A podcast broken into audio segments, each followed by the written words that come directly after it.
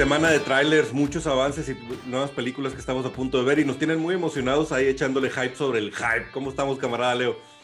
Camarada Richo, sí, esta semana fue más que de noticias, fue de trailers y de presentaciones y de futuros proyectos que todos tenemos. Ahora sí que literal, años, ay, se escucha bien raro que ya cuando dices que años esperando algo, cuando parece que hay un hueco así, que se abrió un hueco en las dimensiones. Es como el, es como el, el, snap, de, el snap de, de Thanos, güey, de que un año después, ah, así Todos los Vanished que estamos regresando a la realidad, güey. Marvel está regresando después de, de, haber desaparecido en este, cuando el COVID le hizo snap. Este, Marvel está regresando con buenas noticias y cosas muy interesantes. Pues nos arrancamos, camaradas todos, bienvenidos al nuevo episodio de República Geek. Pues empecemos con los trailers. Black Widow, cabrón. ¿Qué pedo con el tráiler de Black Widow? Sí, oye, está bien chido. O sea, yo había visto los otros y decía, obviamente se veía una película padre, se veía una película divertida, como todo mundo lo esperaba de, de, de, pues de Marvel en general y de una película de Black Widow, la verdad. este, pero no mames, o sea, este tráiler se siente así de que, ah, cabrón. otra cosa, güey. otra cosa, o sea, con un feeling súper diferente. Es más, Ahí te va. Yo sentí que estaba viendo, o sea, un tráiler de una película de Avengers, güey. Ajá, ajá, sí, está bien interesante. Se, se siente el feeling bien interesante, la verdad me gustó mucho. Estudiaron mucho, estudiaron mucho el material y dijeron, a ver, ¿cómo levantamos el hype para regresar a la gente el interés para que vaya al cine, para que rente la película? Y le pegaron al clavo, o sea, yo no sé si agarraron dos minutos más de película y los medio editaron muy bien para que sintieras que estabas viendo algo que no habías visto, pero lo hicieron muy bien porque ahora sí, otra vez siento la emoción y el hype de ver de, Black Widow. Aunque cada vez me queda más claro que esta es la despedida de Scarlett Johansson. Al menos eso te, están tratando de, de, hacer ver, ¿no? Pareciera, tú? pareciera que es como que una, una despedida mucho más digna Y que mira que la despedida que tuvimos con ella en Endgame fue muy buena. O sea, para el cierre del personaje. Sí, pero siento que el, el tráiler lo que te está diciendo es, cuando veas esta película vas a entender de por qué tomó esa decisión y por qué se sacrificó, lo cual me parece muy padre también. Siento que va a ser como e, ese pedacito en el círculo del personaje que va a terminar de cerrarse y vas a decir, no, no mames, o sea, lo que está haciendo Marvel en esta fase está bien interesante porque está cerrando todos los círculos y los cabos pendientes que quedaron en sus películas. Y creo que Black Widow era una, pieza fundamental que hasta ahorita no la hemos visto, pero estaba pensada para eso. Así como en, Falcon and the Winter Soldier e incluso en WandaVision estamos viendo el análisis de lo que implica que la gente haya desaparecido cinco años creo que Black Widow va a tener todos esos elementos, como dices tú, que te van a justificar lo que pasó en Endgame con ella, ¿no? Y dónde estaba ella, dónde estaba ella parada cuando llegó Endgame. Porque también recordamos que, que durante Endgame la vimos en, vimos una Black Widow distinta a la que habíamos visto en el resto de las películas, ¿no? Ya más deprimida, más enojada con la vida, eh, cansada, este, derrotada, ¿no? Y, encontró en, esa, en esa situación, eh, junto con Hawkeye, una razón para, para ser la heroína, ¿no? Sí, también ahí hay, un tema, hay un tema muy padre porque de igual forma, si bien, por ejemplo, eh, Bucky y Sam desaparecieron literal durante esos cinco años, eh, el, el, hecho de la exploración de los personajes que se quedaron y que no sabemos qué pasó con ellos, y también de la exploración, recordemos que hay ahí un par de años este, en el que tanto Capitán América como, como Sam, como Black Widow estuvieron perdidos en la, ahora sí que como tipo Dark Avengers, o sea, de que en la oscuridad como mercenarios. Y esos años perdidos también están interesantes, O sea, habría que buscar, que explorar qué fue lo que pasó en esos momentos. Sí, sí, y creo que esa era la tirada, ¿no? Antes de empezar con todo el análisis de, los Vanished, iban a, cerrar lo que pasó entre Civil War y Infinity Wars, ¿no? Y pues bueno, llegó COVID y no nos dejaron ver esa parte. Siento como que esta película y sobre todo en particular este tráiler te está diciendo esto más acerca del legado de Black Widow más que de Natasha. Y eso podría ser algo interesante no es una novedad, lo vimos en los cómics, hay dos Black Widows, al menos dos Black Widows predominantes, además de un montón de chavas que han sido entrenadas para ser Black Widow. Creo que para allá van, y eso es lo que me, hace sentir que esta chica ahora va a ser la nueva Black Widow en la nueva fase y dentro de los Avengers y no sé cuánto tiempo más. me hubiera gustado ver más de, de, de Scarlett Johansson, ¿no? De la interpretación de Scarlett Johansson. Sí, sí, creo que también, a mí, a mí también, pero creo que lo hizo muy bien y es uno de los personajes que lo, lo había hecho tan bien que, pues que, o sea, sale prácticamente en todas las películas del MCU y, y termina como que ese ciclo con su película personal. Un poco lo que están haciendo con Hawkeye, que él también sale en muchas películas y va a terminar como que su ciclo con su propia serie. Entonces también está padre que le estén dando esa importancia y esa relevancia a cada uno de los personajes de una manera distinta. Lo están haciendo con Sammy Bucky, lo, y lo hicieron con, con Wanda y con Vision, o sea, y ahorita lo van a hacer también con ella. Entonces este, está padre, el tráiler la verdad es que levanta el hype y te da unas expectativas completamente diferentes que una película más de acción, en donde ella es la protagonista, y lo cual agradecemos mucho porque el personaje es muy bueno.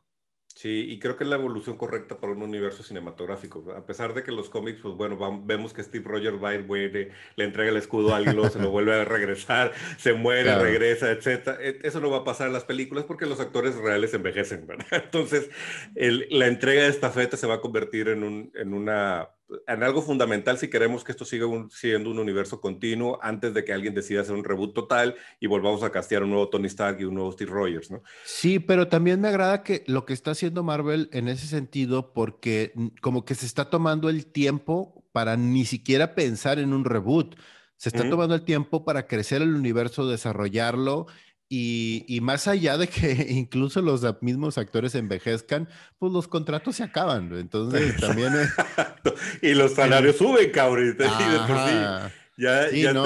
una cartera impagable ahí con, con, con Endgame este, pues sí, ya animó que seguirle echando dulces a la piñata, ¿no? Pues, sí, no, claro, cuando estás, cuando, estás hablando de una película, o sea, y ese es el secreto de, de precisamente el, el, amarrar a los actores y con los contratos que hicieron desde un inicio y cómo lo pensaron bien, es lo que hace que podamos tener una película como Endgame o como Infinity War, sobre todo Endgame, que es el, el cast es así de que te explota la cabeza y esa última escena donde salen todos y cada uno de los personajes que habías visto durante los últimos 10 años, actores, actores chiquitos, medianos, grandes, muy grandes y leyendas, así tipo Robert Downey Jr.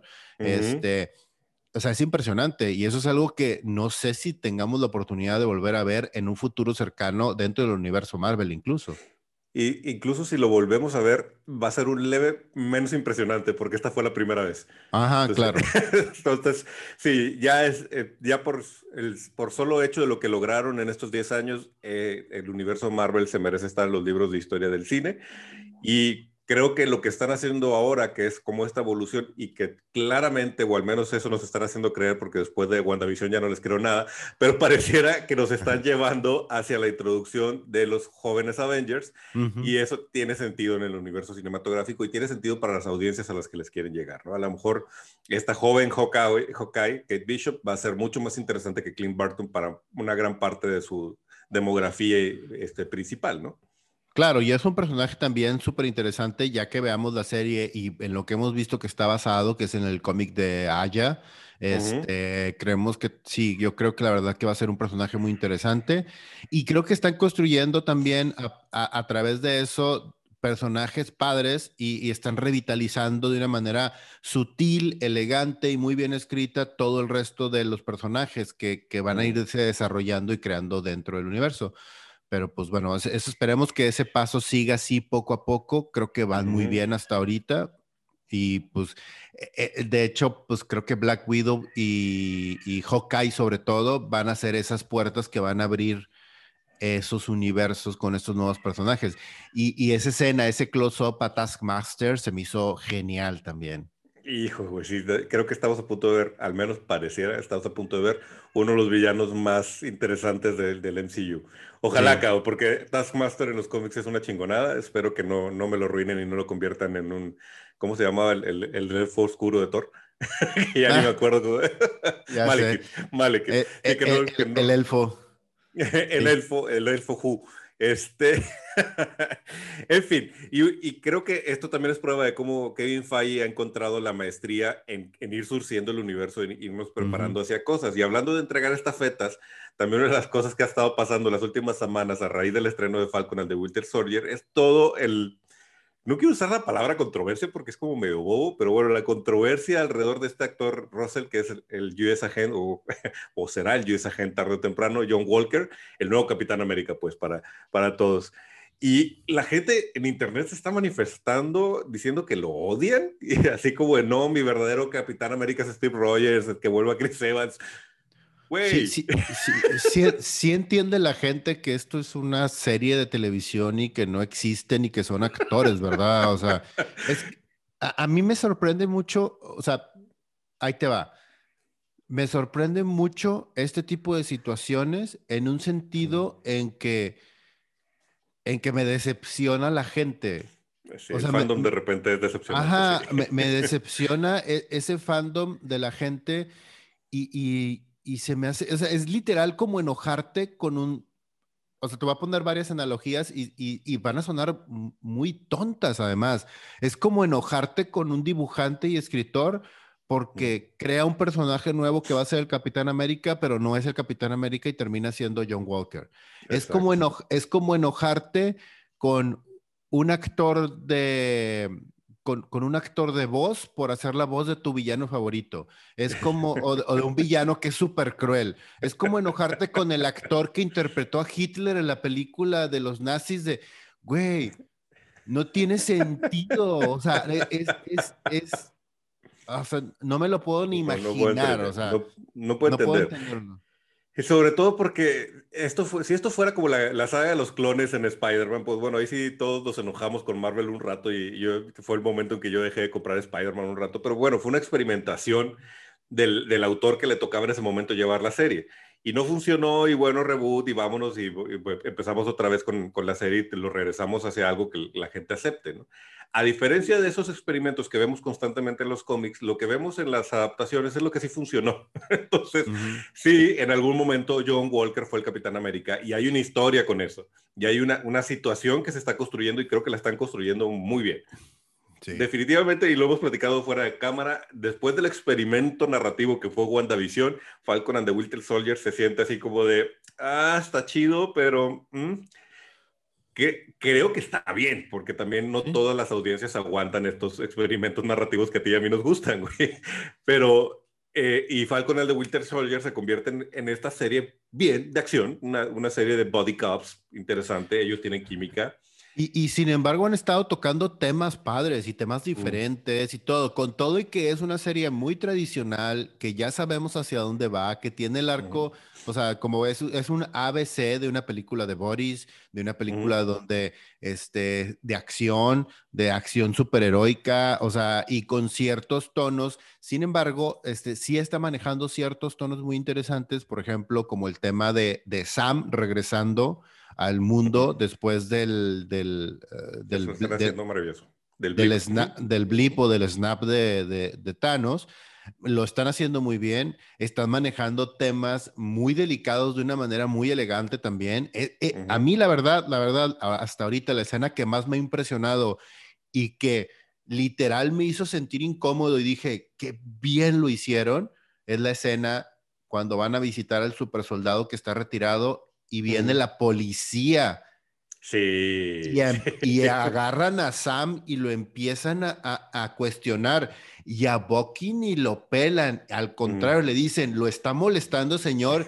Yo dije, híjole, o sea, qué, o sea, la verdad, qué bien hecho. Y como para que te des una idea de, de lo mal que está la situación, no hace 10 años, no hace 100 años, ahorita, güey es impresionante que Estados Unidos siga en, esa, en esa discusión, ¿no? Estados Unidos y nosotros. El resto del mundo, claro. El resto del mundo. O sea, a, a, lo mejor aquí en México es un poco más pasivo ese tema, pero sigue siendo pasivo-agresivo y de una manera que. Y es más triste, y es más triste aquí en México, creo yo, porque en muchos casos, en la gran mayoría de ellos, no nos estamos dando cuenta que lo estamos haciendo.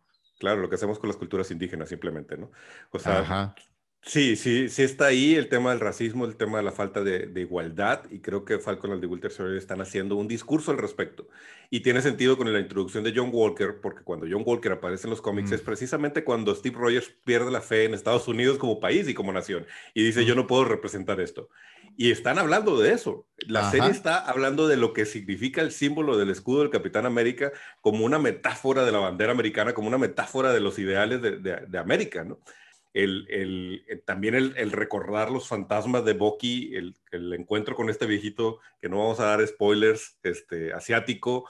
Hay un montón de, de, de detallitos que están construyendo el qué pasó con Sam y con Bucky durante todo este tiempo y qué hay detrás de ellos más allá de ser amigos del Capitán América. Y como parte importante también es cómo van introduciendo los elementos que se pegan para generar un, un MCU mayor, como la presencia de Isaías, este, como Battlestar, que también anda por ahí, este, y todos estos villanos que, estamos viendo, y ahora también sabemos que el suero del super soldado está por ahí. Y a mí me hace dudar, y aquí voy a entrar en, territorio de teorías, si lo que estamos viendo es el suero del super soldado, ¿eh? No, yo, yo, yo, estoy casi seguro que, yo estoy casi seguro que no. Porque, porque no es, o sea, no, no, no son personajes que se sienten tan poderosos o con la fuerza de un Capitán América. Yo siento que es como una variación que también estoy, ya, ya, ya, sé por dónde quieres que se vaya la historia o por dónde crees que se vaya la historia, pero no me gustaría mencionarlo porque sí es un spoiler súper grande, o sea, que va a terminar por arruinar toda la serie de, de Falcon and the Winter Soldier. pero, pero, pero sí se me hace súper interesante. Solo digo Madreport.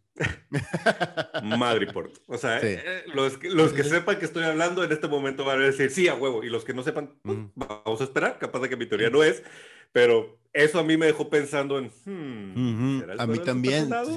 Sí, a mí se me hizo bien interesante porque además, te digo, está extendiendo y está enriqueciendo todo el universo de Marvel con muchísimas referencias y están sacándole jugo a todo lo que tienen.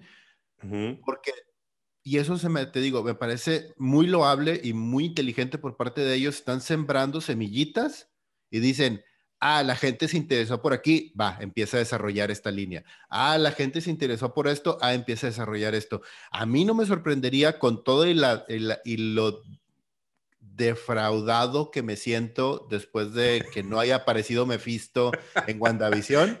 Güey, como el meme, ¿viste el meme? Bueno, ahorita te digo el meme. Sí, de que no, no, no me sorprendería que ahorita hubiera una división de, de, en Marvel, en el MCU, diciendo, ok, empiecen a desarrollar algo con Mephisto para ver qué onda.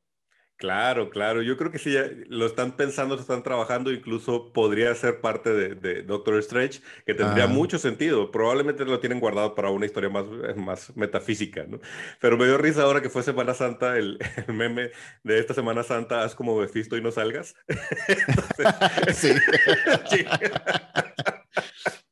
Pues bueno, sí, nos, madrearon a todos, pero creo que lo, lo, tenemos merecido, güey, porque estamos, estamos muy acostumbrados a aventar teorías, teorías, teorías y querer que, que, que Marvel haga lo que nosotros queremos.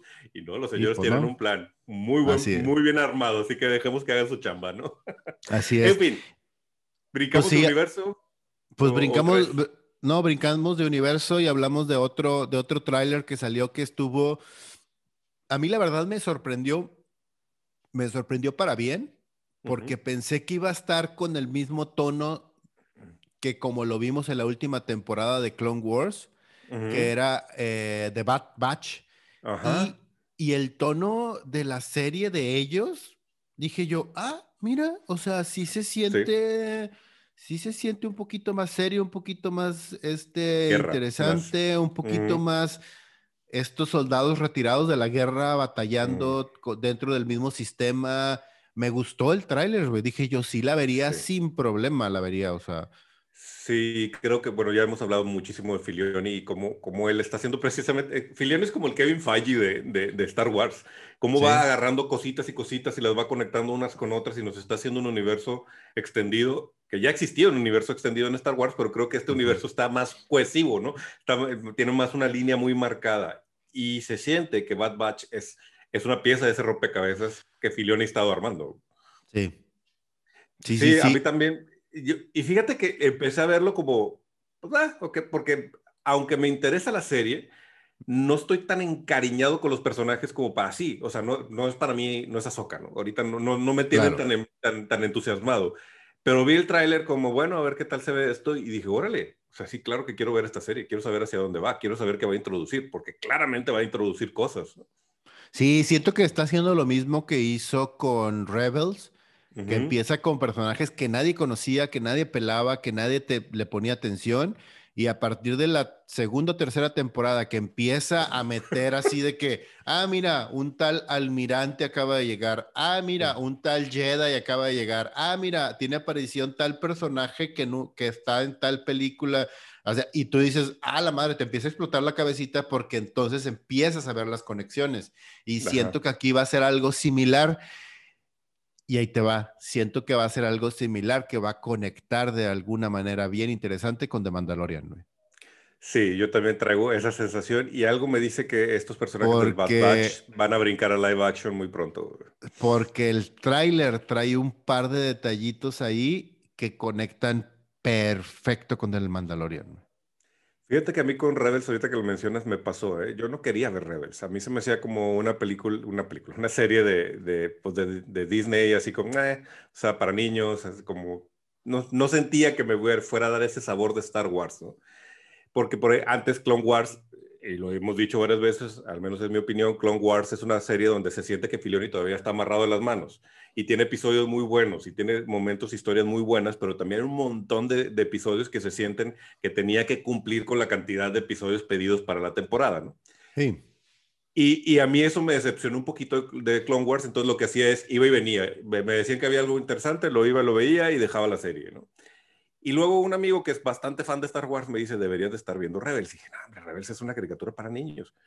No, mm. tienes que ver Rebels. Entonces fue cuando me metí la primera temporada y Rebels me hizo regresar a Clone Wars. Y dije, a ver, ¿qué me perdí? ¿Qué me faltó de Clone Wars? Y ahí fue donde entendí que Filioni estaba haciendo algo bien interesante. Y creo que Bad Batch va por ese camino, al menos eso se siente también en el tráiler. Sí. Aparte, ya se ganó el respeto, güey. O sea, que haga lo que quiera, güey. Sí, creo que, creo que esa es la parte más importante y por eso me llama todavía más la atención. Siento que ahorita Filioni está en un punto en el que, en el que ya puede presentar proyectos en donde no hay, no hay desperdicio. En donde dice, cada episodio se va a tratar de esto, voy a tener esto, voy a ir sembrando estas semillitas y de aquí podemos ir sacando esto, esto, esto y esto otro y le están dando carta abierta, lo cual me parece genial. Sí, yo igual, otra vez, creo que el paralelo es Feiji, ¿no? Así como Feiji ya se da el, el, el, el, lujo de fallar, o sea, porque seamos sinceros y quizá deberíamos hacer un episodio de eso. O sea, hay cosas que apestan en el MCU. El MCU no es perfecto, ¿no? A veces pareciera que le tiramos un chorro a DC y que somos amantes de Marvel. hay muchas cosas que apestan en el MCU. Pero Kevin Feige ya está en ese nivel en donde la caga y dice, bueno, esto lo guardamos, lo aventamos para un lado y seguimos para adelante porque lo demás la gente lo ama, ¿no? Creo que Filioni va encaminándose junto con Fabro hacia eso. La pueden cargar. no, pero, pasa nada. Pero ojo, eso me parece mucho mejor que no hacerlo. Porque entonces, si, si no te equivocas, nunca vas a aprender de qué es lo que funciona y qué no funciona. Y el hecho de que se arriesguen y que tengan la oportunidad de equivocarse para decidir si que, que una cosa funciona o no, me parece que es lo mejor que pueden hacer. Porque si de 10 productos que están sacando, uno les falla horriblemente, dos quedan más o menos medianones, pero ocho son muy buenos, ya saben y empiezan a construir y empiezan a construir y empiezan al grado de que ya después tienes a 10 productos buenos y entonces te empiezas a arriesgar con otro producto que sale medianón, y entonces dices, ah, ok, voy creciendo y voy creciendo y voy creciendo. Y de vez en cuando, obviamente, se van a equivocar y van a sacar algo que, güey, ¿por qué hicieron eso? Pero si nunca lo hacen, nunca van a tener la oportunidad de, uno, seguir innovando, seguir trabajando y seguir presentando productos que nos explote la cabeza como WandaVision. este, y, y, eso, es, eso es lo que realmente deberían de estar haciendo. Entonces, por el otro lado, en el caso de, de Warner, también brincando un poquito de universo y cambiando el tema, ya ni siquiera existe esa posibilidad de poder desarrollar algo con un, con un con una idea de que tal vez nos equivoquemos o tal vez nos funcione, que eso también está muy triste porque una de las noticias que escuchamos esta semana es que se cancelaron dos proyectos de Warner y, nadie sabe por qué, que simplemente dijeron, ¿sabes qué? Ya no vamos a hacer ni New Gods ni The Trench. Y que de Trench estoy completamente de acuerdo. Gracias por no ser de Trench. De, Trench era una, era, una, era una mentada, nomás porque funcionó Aquaman. Dijeron, sí, vamos a sacarle provecho, entonces hagan 20 series, 20 películas de Aquaman. No, güey, espérate. O sea, si no funciona esto. Esa es la No, y además, creo que también de Trench se emocionaron porque una de las mejores escenas, o de al menos una de las secuencias más logradas de Aquaman, es la secuencia de cuando salen dos Trench. Pero también porque tenías a James Wan dirigiendo lo que sabe dirigir, que fue una secuencia de terror. Un terror fantástico, ¿no? Entonces mejor quisieron darle su juguete, pero no, mejor, pues mejor ponlo a hacer este eh, Constantino o Satana, güey. claro, sería lo ideal, güey. Ajá. Entonces, ¿qué es lo que pasa? Que una película, porque la verdad sí, The Trench era así como que... No sé, no, no, no, entiendo por qué están queriendo hacer eso. Sin embargo, New Gods creo que era una película que podría entrar perfecto para extender el universo, sobre todo después de haber visto eh, el Snyder Cut, en donde ya conoces que existe Apocalypse, que, que existe Darkseid, que existe un mundo alterno, un universo mucho más grande después de la Tierra. New Gods hubiera estado increíble, porque es lo que está haciendo Marvel. Marvel ya, ya, ya les dijo, güey, me acabo de aventar Guardians of the Galaxy, me acabo de aventar Guardians of the Galaxy 2, que todavía es más bizarra que la 1. Me acabo de aventar este Capitana Marvel. O sea, estoy extendiendo el universo de una manera impresionante. Y este año sale The Eternals, que es básicamente eso, es básicamente The New Gods, la versión de The New Gods en, en DC. Y estos vatos dicen, no, no, New Gods no, y cancelan el proyecto y volteas enfrente a la casa de al lado y te das cuenta que tienes un cast increíble, una muy buena directora nominada al Oscar y la madre, o sea, ahorita dirigiendo una película de Marvel y estos güeyes dicen, no, se me hace que mejor nos esperamos a ver cómo les va y luego ya tomamos una decisión. Güey. Que además New Gods tiene una muy buena directora también y además estaba trabajando en la adaptación del guion Tom King, cabrón. O sea, Tom King salió a decir, güey, tengo años metiéndole este guion, ¿por qué, ¿por qué, me lo quitan, no? No entendemos hacia dónde va Warner, ¿no? Ahora, esto, poniendo el, el positivismo en la nota, podría ser una buena, una, una buena noticia, porque a lo mejor lo que están haciendo es, a ver, espérate, mira lo que pasó con el Snyder Cut, ya tienes, ya tienes a Darkseid aquí, a lo mejor están reconsiderando el borrar el Snyder Cut, porque los New Gods iba a borrar el Snyder Cut, mm. y a lo mejor están pensando, oye, ¿cómo construimos a los New Gods y a Darkseid a raíz del éxito de Snyder Cut? Eso podría ser una cosa bien interesante. Sí. Pero no sé por qué, bueno, sí sé por qué, porque simplemente perdió la fe en los ejecutivos de Warner. Creo que, que no va a ser así. Y más bien, como dices tú, fue un, ay, ay, no sé, porque esto no está probado, deja que el otro se tropiece primero y luego ya vemos qué hacemos. Muchas empresas tienen ese, ese, ese estilo de trabajar. Y a veces se nos olvida que a pesar de que estamos viendo el trabajo artístico, pues estamos viendo el trabajo de guionistas, directores, actores, en realidad son productos de mercadotecnia. Y muchas decisiones de business se basan en, deja que el grandote lo intente y luego vemos cómo le va y entonces lo vemos y lanzamos. Y, muchas empresas y, así. Sí, y el problema más grande creo que a nivel, es, es, es que creo que es como todo, en, sin importar el tipo de empresa que sea, tiene que haber una cabeza que tenga claro hacia dónde vamos y cómo construir ese camino. Porque si bien pueden tener claro hacia dónde ir, si no sabes cómo construir ese camino, también estás del nabo. Porque cualquier persona puede llegar y decir, mi meta es lograr que DC sea la franquicia de películas más importantes en los siguientes 10 años. Va, güey, chingón, es una gran meta. O sea, el universo DC hecho película, hecho un, algo grande. ¿Cómo llegas hacia allá? Dices tú, pues haciendo películas, este, eh, buenas, sí, haciendo películas buenas. Güey, no, o sea eh, si no tienes claro ese camino, qué personajes, cómo hacerlo, que volvemos a lo mismo y tampoco no es por echarle tantas flores, es como ver realmente una persona que se toma esa responsabilidad, se pone esa capa, se pone esa responsabilidad y dice, vamos a construirlo, vamos a hacerlo bien, con tiempo, con dedicación y respetando a los personajes, que es Kevin Feige.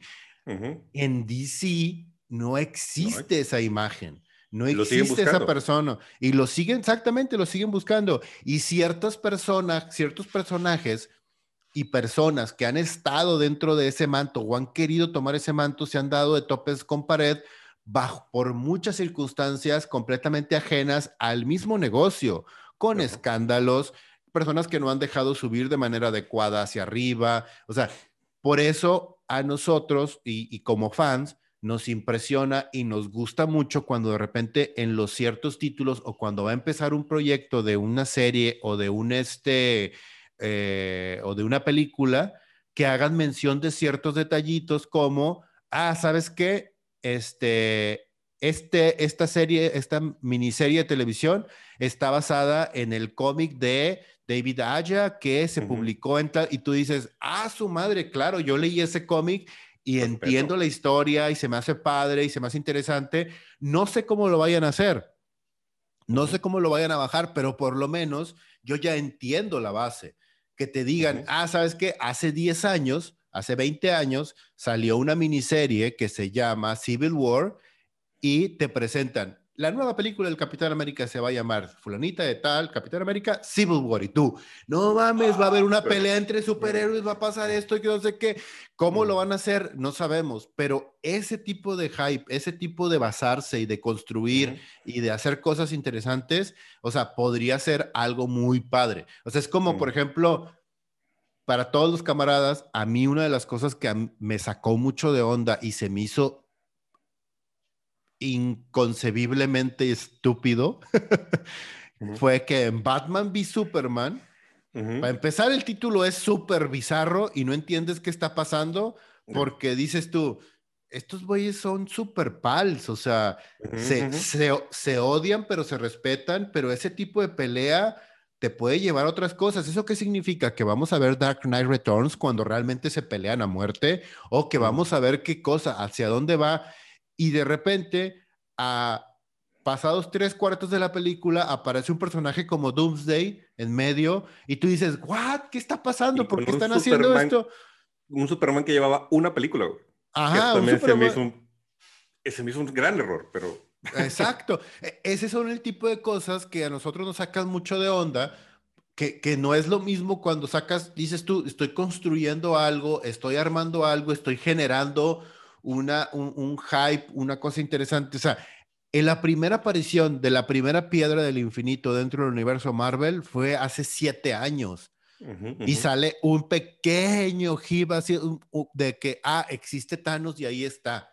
Y pasaron 10 años, literal 10 años para que viéramos a Thanos realmente como es. Se construyó un personaje, se desarrolló toda una historia, se habló de las joyas en diferentes películas, se mencionaba y eso, o sea, todo eso parece que lo quisieron meter en dos horas en una película como Batman v Superman y terminó siendo también un desmadre, todo hecho bola, sin sentido, tratando de escribir cosas que no funcionaban.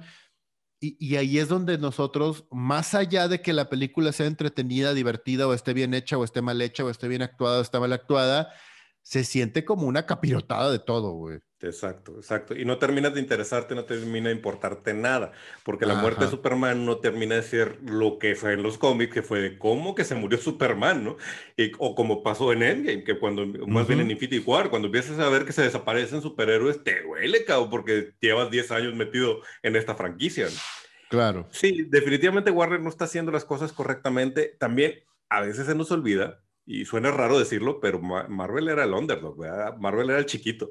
De hecho, la razón de que el MCU exista es porque Kevin Feige se unió a esto que se llamaba Marvel Studio, que era un estudio independiente, para tratar de hacer las adaptaciones de películas de los cómics como no habían podido lograrlo hacer con Sony y con Fox. Y empezaron con las franquicias que nadie les había querido comprar, como Iron Man. Ajá, o sea, y, Disney vino a comprar una startup. O sea, dijo, ese, juguetito me interesa, lo, lo, pago, ¿no? Y déjalo que funcione a ver qué pasa, ¿no?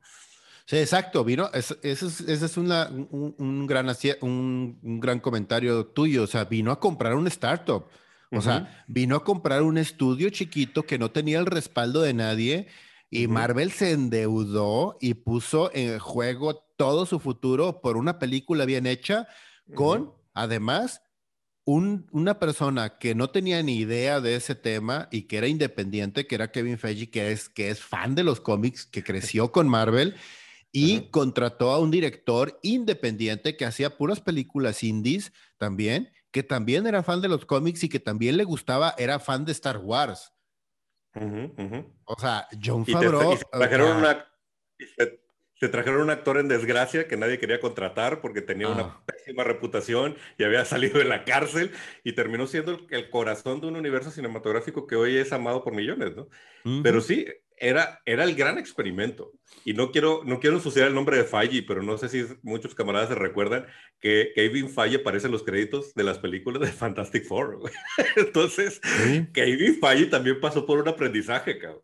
Era un fan que amaba los cómics. Y, y, dice, yo quiero hacer que esto funcione. Y en, en Marvel Studios, este pequeñito estudio, encontró la forma de hacer su experimento y resultó hay que aplaudírselo. Pero Warner, por el otro lado, fuera de lo que hizo, fuera de lo que hizo Kevin Feige con Marvel Studios, pues Warner está metiendo una maquinaria que es una tremenda maquinota, un, un, negocio lleno de ejecutivos con decisiones que tienen que ver con, con, la bolsa de valores, y luego llega AT&T y los compra. Hay un problemón ahí, no es tan fácil tomar decisiones creativas en ese, en ese tipo de estructura y se nota en, en, la película de DC. Claro. Eh, espero que, que limpien su chingadera, ¿va? Y ya digan, a ver, esto va por aquí, ¿no? Y se me hace una decisión también muy boba decir, ok, gracias, este, Snyder, tu Snyder Code funcionó, pero ya hasta aquí llegamos contigo, compadre. Tienes algo ahí, utilízalo. Pero, pues bueno, sabrá Dios hacia dónde van.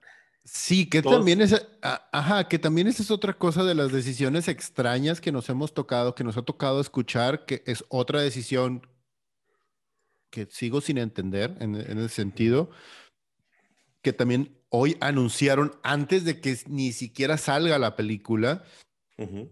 Dijeron en entrevista la gente de Warner, también dijo, ah, ah, eh, el, el o sea, la película nueva de The Batman, este, por aquellos que se están preguntando o están sacando teorías de qué, qué es, que si es Year One, que si es el origen, que si es el principio, que si es el medio de la historia de Batman. No, no, no. Este es el Batman de Tierra 2.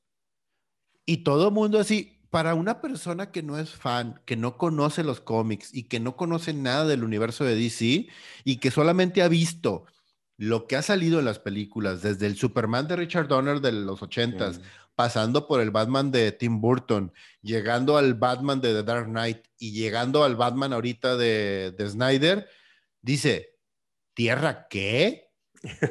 Exactamente. Si para nosotros, si para nosotros que conocemos un poquito todo el enmarañado y el desmadre que es incluso las tierras infinitas. Eh, las tierras infinitas dentro de DC, que te digan que es de Tierra 2 es todavía como que, ¿what? ¿Por qué haces eso? ¿Por qué dices eso?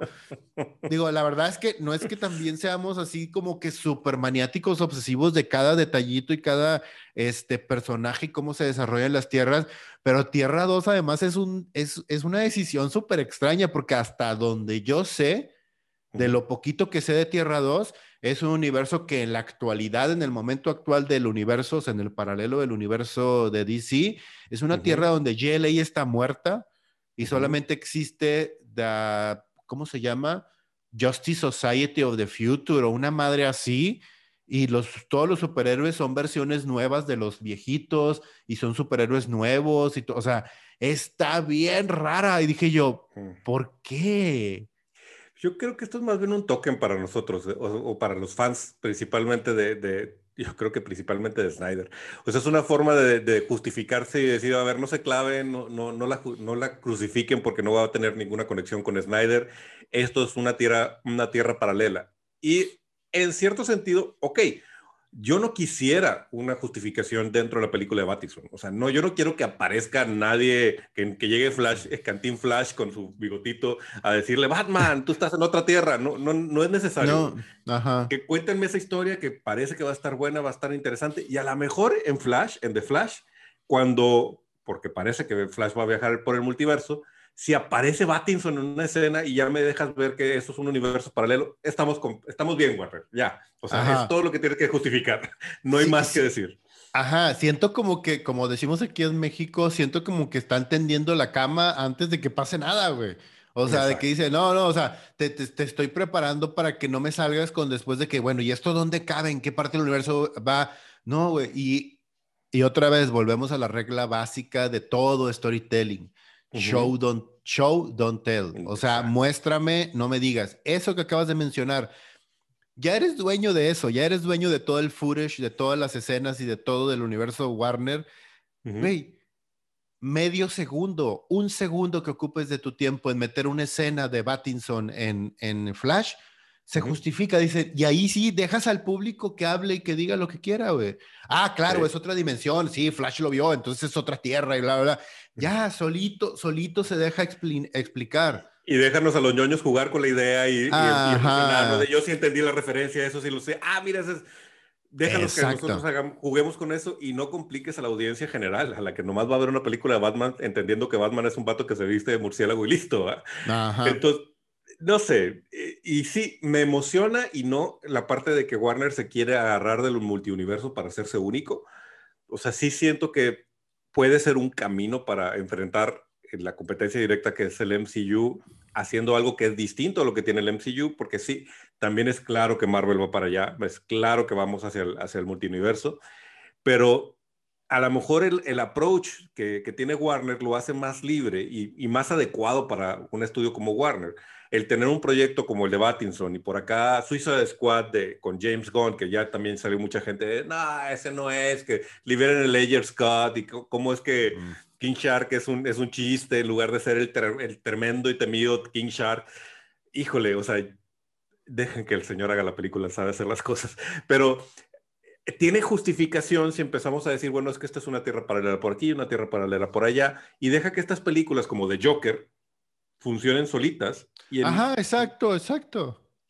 Y en una película como Flash, que es, está hecha para que nosotros especulemos y, y nos llenemos de, de, easter eggs y demás, pues ya aparece por ahí Joaquín Phoenix diciendo, ah, acá estoy en una tierra paralela, ¿no? Y a lo mejor aparece este, Christopher Reeves y Linda Carter vestido de Mujer Maravilla y va a ser un súper detalle para los fans. Pero no, necesariamente tienes que eh, justificar cada cosa porque estás tendiendo la cama antes de levantarte, güey. O sea, no, no es necesario, ¿no? Y hablando de Suicide Squad, soltaron un nuevo tráiler y mi sorpresa fue que fue un tráiler todavía mejor. o sea, no sé cómo lo sentiste tú. yo pensé que ya se habían volado la barra con el último y este, este que soltaron esta semana fue de, órale, todavía más que ver. Sí. Siento que, siento que lo que hizo James Gunn fue soltar un tráiler y dijo, vamos a ver cómo funciona. Al ver toda la respuesta de la gente, digo que hizo dos trailers, seleccionaron uno y al ver toda la respuesta de la gente dijo, eh, suelten el segundo también, date, o sea. Total, ya están todos bien emocionados. Bueno, la mitad del universo está emocionado porque la, la, otra parte dice, no, liberen el Layers que también anda ahí David Ayer haciendo su esfuerzo porque lo dejen soltar su, su corte. No, no va a pasar. bueno, eso dijimos con Snyder, güey, y nos hizo que nos tragáramos nuestras palabras. Yo ya no sé si va a pasar. Yo creo que Warner ahorita está diciendo, pues mira, si deja billetes y trae suscriptores a HBO Max, haz lo que quieras, güey. O sea, pues liberen el, Snyder Code del Snyder Code, güey. Sí, nomás ahí el problema es, haz lo que quieras con, con, con este presupuesto. Y, y a, Ayer no es Snyder, ni tampoco es GLA, ni tampoco tiene el peso de los personajes. No creo que Will Smith vaya a mover un dedo para decir, es que la película original era mejor, es que esto, no y los mismos personajes que aparecen en, en este Suicide Squad son los mismos que aparecen en el anterior y ellos tampoco van a mover un dedo porque ellos ya tienen la película que se merecían como personajes y como actores. Entonces, mm, la verdad es que... me gustaría ver de Ledger Scott si es el, el, Joker de, la, de Jared Leto, yo creo que ahí nos quedaron debiendo y probablemente en todo ese, ese material sin usar había algo interesante que ver. No le compro la idea de que su, su Suicide Squad era un drama y que de repente lo quisieron convertir en Deadpool. Mm, y si realmente estabas haciendo un drama con Suicide Squad, creo que estabas haciendo algo incorrecto con esa franquicia. Sí, exacto. Entonces, por, e, por eso mismo te digo que no creo que vaya a funcionar. O sea, Ahí, sí, ahí sí ya las posibilidades las veo demasiado remotas, pero bueno, quién sabe. Pues es como ahorita también decir que el Snyder Cut ya, el universo, el Snyderverse no, no va a existir. Pues mira, yo ya no digo que no, porque Warner está desesperado viendo cómo hacer que esta franquicia le deje dinero y entonces a lo mejor con la debida presión de los fans y con una debida interés económico como una plataforma como HBO Max, A lo mejor dicen, bueno, vamos, a, vamos a hacer cuestiones alternas. Yo creo que lo mejor que podría hacer Warner ahorita es hacer variaciones de su universo, porque creo que eso está funcionándoles. Y este, peliculitas por aquí y por allá. Tienes una película del Joker. Acaba de cancelar New Gods, que era prácticamente el origen de, de Darkseid. Entonces, quizás si te clavaras en los villanos y los desarrollaras, a lo mejor una serie de Deathstroke para llevarme a entender por qué es un villano tan importante. A lo mejor ahí está su salsa secreta que los diferencia de Marvel y que los hace brillar por mérito propio y no porque trataron de copiar a Marvel o, trataron de imitar el éxito de la fórmula de Marvel. Ajá, y tampoco es como para inventarse el hilo negro, porque pues The Year of the Billion, billion eh, en los últimos dos años ha sido un evento súper grande, bien interesante dentro de DC Comics. Entonces también volvemos a lo mismo, güey. Ni siquiera tienes que inventarte el hilo negro. Nomás voltea a ver a los cómics y te vas a encontrar con 100 historias para desarrollar, todas muy buenas. Es más, todas en multiversos. Voltea, a, ver a, voltea a ver a tu división de animación, güey. Tu división de animación lo está haciendo muy bien. Tienes Red Son, tienes este Batman GLA, la de War, tienes la historia de Aquaman, tienes la historia de la Mujer Maravilla, tienes, tienes grandes historias ahí, güey. O sea, exacto. Sí, también creo que otra vez es diferente cómo funciona la maquinaria de Warner, la grande, que la, el estudio de animación pequeñito que tienen por ahí y que los dejan hacer sus juguetes, ¿no? Y los dejan así como que fantasear y hacer cosas raras y de ahí salen cosas muy buenas. Como, como la última de Superman estuvo muy buena, me gustó mucho esa animación. A ver qué tal está esta de Just a Click, la que están haciendo que, que, viene con la Mujer Maravilla en la Segunda Guerra Mundial. Se ve bueno el tráiler. Sí, y también, sí, la de Man of Tomorrow, a mí, me, a mí se me hizo bien interesante ese reboot de Superman. Y dije yo, ah, mira, está. ¿Por qué chingados no tomas notas, cabrón? Y no ah. lo llevas a live action, güey. Ya sé, ya sé, ya sé. Y pues bueno, hablando también de nuevos estrenos y más trailers todavía, este, soltaron el tráiler de Ready Player One. Ah, no, perdón. Ah, Space, Space Jam 2. ya entendí tu referencia, güey. sí, sí, sí, sí. Haz, de, cuenta que es Ready Player One, pero ahora con jugadores de básquet. Y yo vi el tráiler y dije, un momento. a mí esa escena también me hizo decir, ay, Warner. ¿qué estás haciendo? ¿Qué estás haciendo, Warner? Dije yo. Creo que nos están subestimando, ¿no? Están subestimando la, de entrada, tengo que ser sincero, siendo, siendo un adolescente joven, este, joven de, los noventas, eh, Space Jam nunca fue Miami. O sea, realmente, de entrada los deportes nunca fueron como que mi onda. Entonces Michael Jordan en su pico un... Ah, fíjate, ah, yo teniendo, uh, para los camaradas, mi hermano se dedica a eso. Él trabaja como entrenador de básquetbol ah, en, en, una universidad. Entonces le, va, le va muy bien a él en eso, o sea, él es un profesional del deporte, literal, fue seleccionado nacional, etcétera. Este, y yo crecí con él viendo a Michael Jordan en su pico, viéndolo ganar campeonatos, él era súper fan de los Toros de Chicago, o sea, e, entonces Space Jam tiene como que un lugarcito en mi corazón diferente que el resto de las películas, con todo lo bueno y malo que tiene la película, se me hace una película muy buena de su época, en su momento, fue un hitazo la película, por él, por los personajes, el soundtrack, todo. Sin embargo, esta película, como que adaptada ahorita, yo vi el, vi el tráiler y dije, ¿what? O, sea, no, o sea, no entendí nada. O sea, se me hace incluso hasta el cambio de historia, porque en la otra era sin sentido la historia. O sea, completamente sin sentido. Y eso la hacía más divertida, de que no tuviera sentido. Aquí le están dando como que mucho, tratando de crear una historia demasiado rebuscada para niños. Yo dije, bueno, ok, date, o sea, vamos a ver qué pasa, pero yo no le auguro mucho. Y mira que respeto mucho a LeBron James, más allá de como jugador, como profesional y como todo lo que está haciendo él fuera de la cancha, o sea, como persona y como este una persona que está ayudando mucho a su comunidad y que está aportando mucho a ella, mis respetos para LeBron James, ahí sí, la verdad. Pero fuera de eso, la película... No es Michael Jordan, ¿no? o sea, a eh, ese nivel de ícono... No, no, ah, eh, es diferente, o sea, e, es, que volvemos a lo mismo, es, es comparar peras con manzanas, es comparar, es lo mismo que dicen ahorita de Tom Brady y de Joe Montana para todos los que hablan de referencias de deportes. Es diferente. ¿Por qué? Porque estás en un tiempo diferente, estás en una época diferente, e, el deporte ya cambió, el deporte ya evolucionó, el deporte está en otro nivel, son personalidades diferentes, en situaciones diferentes, en circunstancias diferentes, con reglas diferentes. Sí, no sé, o sea, realmente yo no me, no me da por comparar a este, deportistas porque no, no es como mi tema. Si ah, pensando en lo que fue la franquicia en su momento, sí creo que fue un icono de los noventas eh, en muchos sentidos. la música fue muy memorable, el soundtrack es muy bueno. Eh, Michael Jordan, a pesar de que yo no era muy seguidor del deporte, para mí Michael Jordan era un ícono de la época, entonces también era alguien importante a ver. El experimento de regresar a los Looney Tunes en ese momento con un tono más adolescente, no tan... Ni... Sí era para niños, pero sí, yo siempre sentí que Space Jam tenía más como un sentido este, adolescentón, ¿no? Como, como más tirándolo a un niño más grande, ¿no? Y, y, a los chavos también, porque se puso muy de moda en, ese, en ese entonces creo que esta es otra de esas cosas que hace Warner donde dice, mira, tenemos una franquicia, ¿cómo la desempolvamos? Y, no. y particularmente esa escena donde salen todos los personajes de, que tiene Warner guardados en su portafolio, que debería de emocionarme y al, en vez de emocionarme me hizo pensar, ¿en serio? Porque no tiene sentido, o sea, esto no son los Looney Tunes. ¿O qué, qué, qué quieres lograr con esto?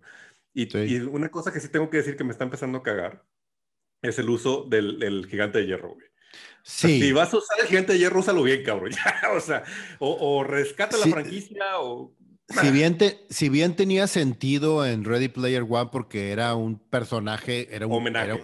era un homenaje y era un personaje como, así como tú te metes a jugar en un videojuego como Mortal Kombat o como este, cualquier juego de peleas, o por ejemplo en Fortnite, que entras y puedes usar de personaje a mando de Mandalorian. Ahí dices tú, ok, va, tiene sentido. O, como en Soul Calibur, que podías pelear con Darth Vader o con este, personajes de Son. Eso está interesante. Y tiene sentido dentro del entorno de, de, Player One. Aquí es el, es, es, el personaje en una película de Looney Tunes con, de básquetbol y traes y de que y tiene el no, no, no. O sea, sí, yo Por ejemplo, otra franquicia Warner donde lo hicieron muy bien es Lego. Que empiezan a ah, salir todos estos personajes, pero otra vez tiene sentido, porque son los Legos. Y es cierto, hay Legos de Harry Potter, hay Legos de Star Wars, hay Legos de superhéroes. Tiene sentido dentro del universo de Lego. Aquí no logro entender hacia dónde van con, con, con porque pues, no, nunca se había conectado los Looney Tunes con el resto de, de su multiuniverso. pero no sé si también es una especie de intento de promocionar su HBO Max. Pues no sé, de, todas estas franquicias viven aquí. Ya sé. Y pues bueno, creo que con, con, con, con, este episodio lleno de hate hacia los trailers de todo mundo, creo que terminamos. No sé si tengas algo más que agregar. Creo que ya fue todo. Hoy, hoy, hoy, fue día de hate. Sí, sí, estoy muy enojado con Warner, güey. Y creo que voy a cambiar mi frase de Snyder, cállanos la boca por ahora. Warner, cállanos la boca, ¿no? haz algo chido, levanta este universo, haz, que el universo de DCU sea, valga la pena y, que ya no estemos pensando de a ver si esta está buena, porque creo que así es como empezamos a ver ahora las películas. La de Pattinson dices, pues se ve buena, espero que esté buena, en lugar de, sí, va a estar genial. En fin, en fin, no, Warner, cállanos la boca, esperemos que esto, esto suceda. Entonces, sin más ni más, mi querido Leo, pues yo creo que aquí hasta aquí llegamos. Muchas gracias a todos los que se quedaron hasta el final. Les recordamos que nos pueden seguir en nuestras redes sociales, estamos en Facebook, estamos en Instagram. Si nos estás viendo en YouTube, prende la campanita y suscríbete a este canal para que no, se te, no te pierdas ningún episodio de República Geek. Y si nos estás escuchando en podcast, suscríbete también a esta lista para que te enteres cada vez que hay un nuevo episodio. Camarada Leo. Camarada Richo. Camaradas todos, nos vemos en el próximo episodio de República Geek.